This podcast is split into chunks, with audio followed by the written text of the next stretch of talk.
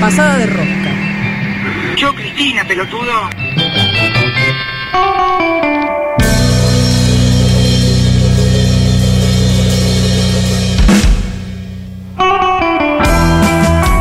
Y acá estamos, en Pasamos Todes, en esta noche mm, de muertos, de luces que se ven en la oscuridad. Eh, bueno, es un antidomingo feminista igual porque de la muerte eh, nos podemos reír y también podemos usar nuestra hermosa melancolía, esos sentimientos que nos hacen, mm, que nos estrujan el corazón, ponerlos en común y todo es más liviano. ¿eh? Así que aproveche, deje su muerto acá en este programa, que nosotros le devolvemos una sonrisa. ¿sí? Deposite su muerto aquí y cuéntenos de paso al 11 25 80 93 60 qué te destruye y se pueden ganar un libro de Femimutancia. No tiene que ser sobre la muerte lo que te destruye, ¿eh? te pueden destruir los gatitos pequeñitos, ¿eh? todas esas cosas. Y tenemos una entrevista una persona que yo quiero mucho y que admiro un montón y que, bueno, nos ha dado, nos ha regalado un rato de su tiempo para conversar. Se trata de Patricia Bernardi. Ella fue miembro mm, desde su inicio, desde 1984 hasta 2019, que felizmente se jubiló, este, pero sigue trabajando ahí en el equipo em, argentino de antropología forense. Eh, además, lamento ser tan autorreferencial, pero bueno, es mi noche. Estamos hablando de un tema que me encanta. Este, Patricia eh, participó de la identificación de, de los restos de mi mamá. 35 años después de ser desaparecida, pudieron darle identidad a unos pocos restos, así que como verán, me une algo mm, profundamente con Patricia Bernardi, aunque no hablemos nunca. ¿Cómo estás, Patricia? Buenas noches. Buenas noches, ¿cómo andás, Marta? Muy bien, ¿y Qué vos? temita, ¿eh? Que Ah, tenemos en- para el domingo, ¿no te parece espectacular?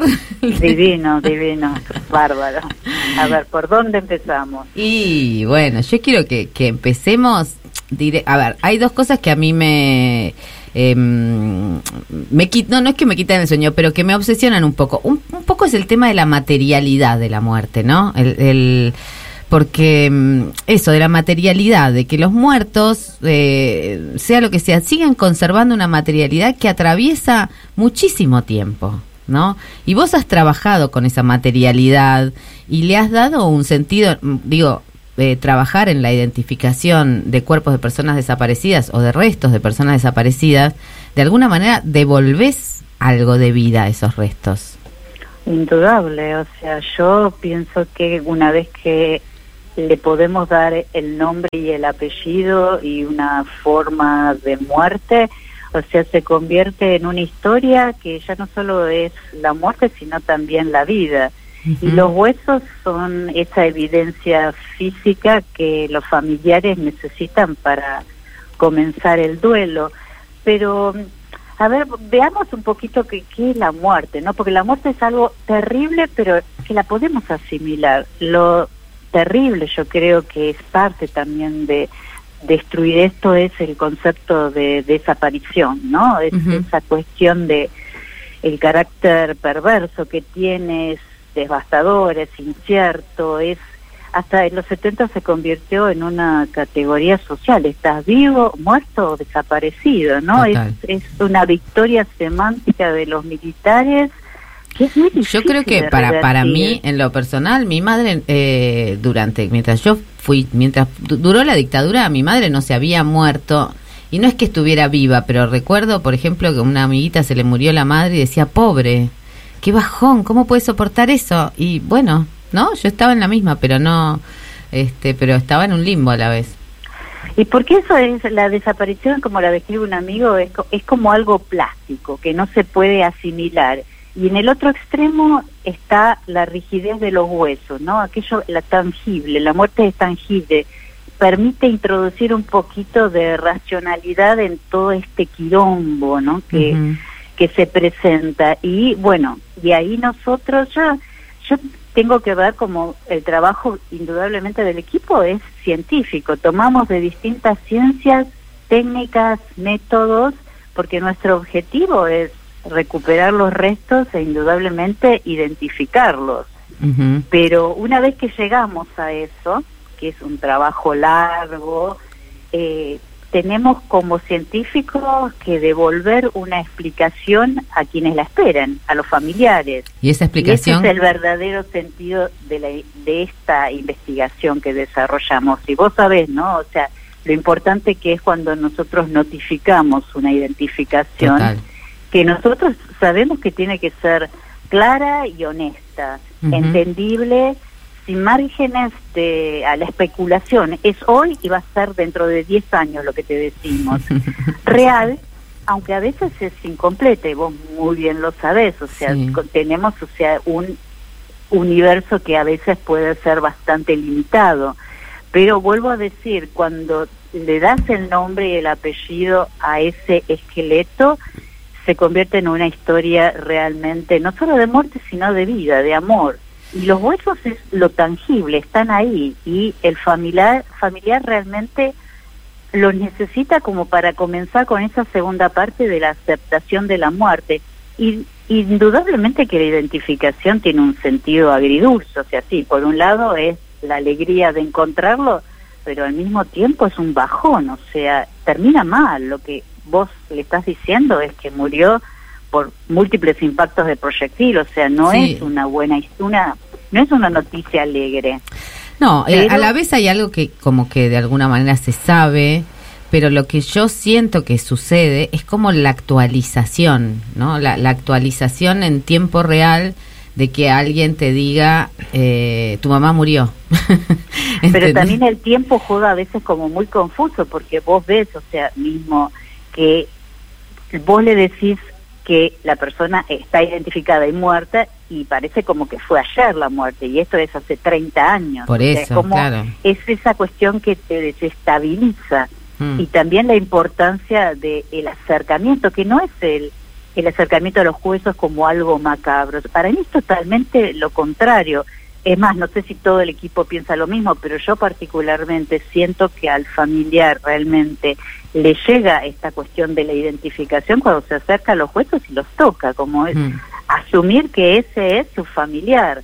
Y a partir de ahí, bueno, una variedad de cosas que, bueno, depende de la persona y he visto distintas formas de acercamiento, de ritos y la mayoría de las veces... Y gente loca también, ¿no? Gente que piensa, ¿Eh? gente que piensa locuras también en el medio. Totalmente, pero además, no, pero también con mucho amor, o sea, y en estos 38 años de actividad también he aprendido muchas cosas de, de respetar los tiempos, de cómo facilitar ese momento, porque no es que esto diga, bueno, a ver, en el capítulo 2, en el, la página 35, te dice cómo dar las notificaciones, o sea, qué decir en el momento no, esto es un poco ensayo de error, pero bueno, después de la práctica vos te das cuenta que, bueno, el familiar necesita su tiempo, que a veces necesita, o sea, compartir un mate, una canción, lo que sea, o sea, y, eso es lo que uno trata de ir acompañando. A, Haciéndole lugar. Em, Exactamente. Estamos hablando... Perdón. Estamos hablando con Patricia Bernardi, integrante del equipo argentino de antropología forense hasta 2019. Ahora está haciendo de todas maneras un trabajo de archivo con este con el equipo de, de todo lo que han ido haciendo. Eh, yo quiero insistir en, en el enorme agradecimiento en relación a este trabajo porque Mm, bueno, por todo esto que estás contando, por ese, eh, por ese amor por los huesos, ¿no? Eh, eh, y, quiero insistir en, en algo del orden de la materialidad, a ver si podemos, em, no sé, desbrozar un poco, un poco esto de, de lo material, ¿no? Porque parece que, que esa constatación de algo que se puede tocar, devuelve existencia a quien había quedado en ese limbo, ¿no? No es que devuelve solo la muerte, sino una existencia, un lugar en el, un lugar en el mundo, ¿no? Sí, indudable. Ahora, la parte difícil de este trabajo a veces es enfrentarse con una persona que por más de 30 años eh, estuvo en la incertidumbre eh, de, de la desaparición y darle tenés que darle los instrumentos para revertirla esa, ¿no? Entonces, de ahí la importancia, porque o sea, muchas veces nos sucede que uno quiere ser, o sea, muy detallista en, en lo que le explica, en especial la parte de genética quizás es la más eh, confusa, ¿no?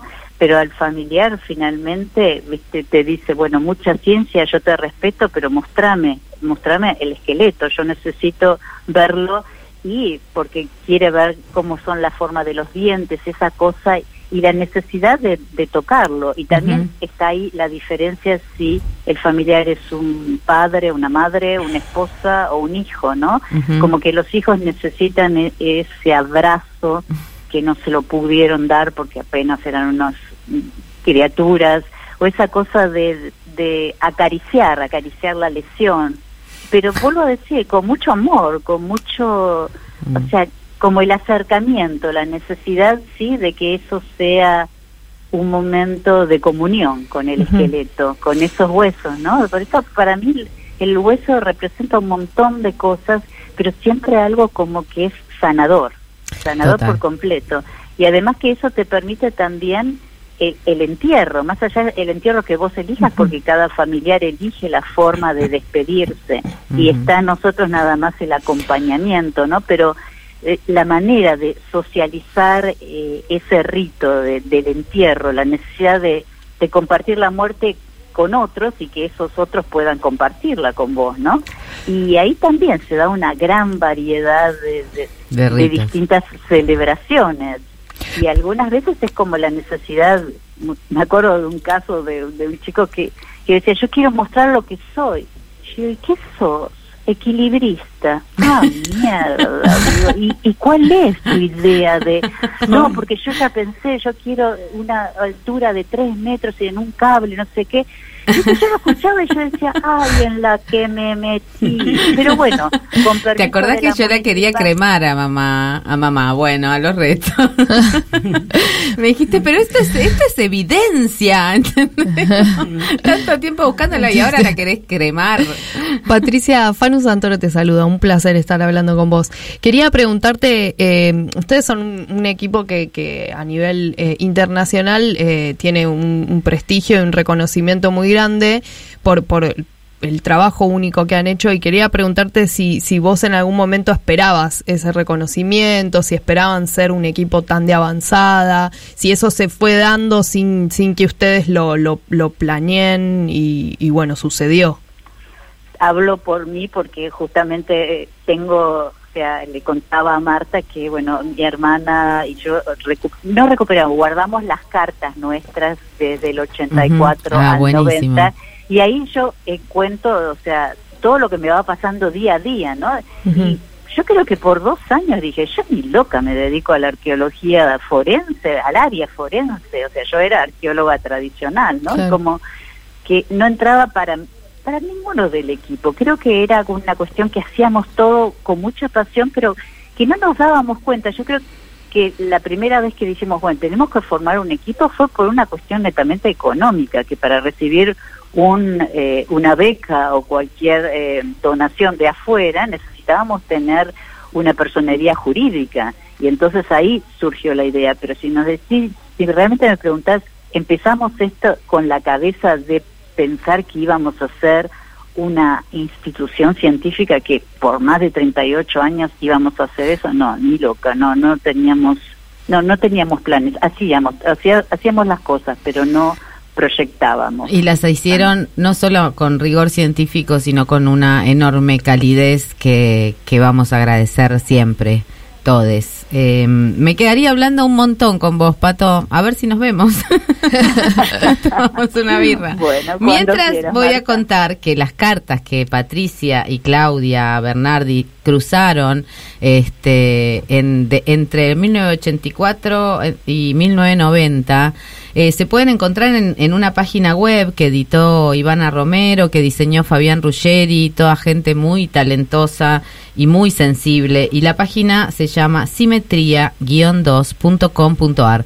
Y ahí se van a enterar de muchas de estas cosas y de las vivencias personales eh, de Patricia y de su hermana, que es este muralista, con quien hicimos un mural en este en la casa de Leaf dentro de la ex ESMA, que me acuerdo que mm, quisimos hacer, que, que de hecho está, ¿no? Un esqueleto abrazando a una persona y que en principio parecía un poco truculento.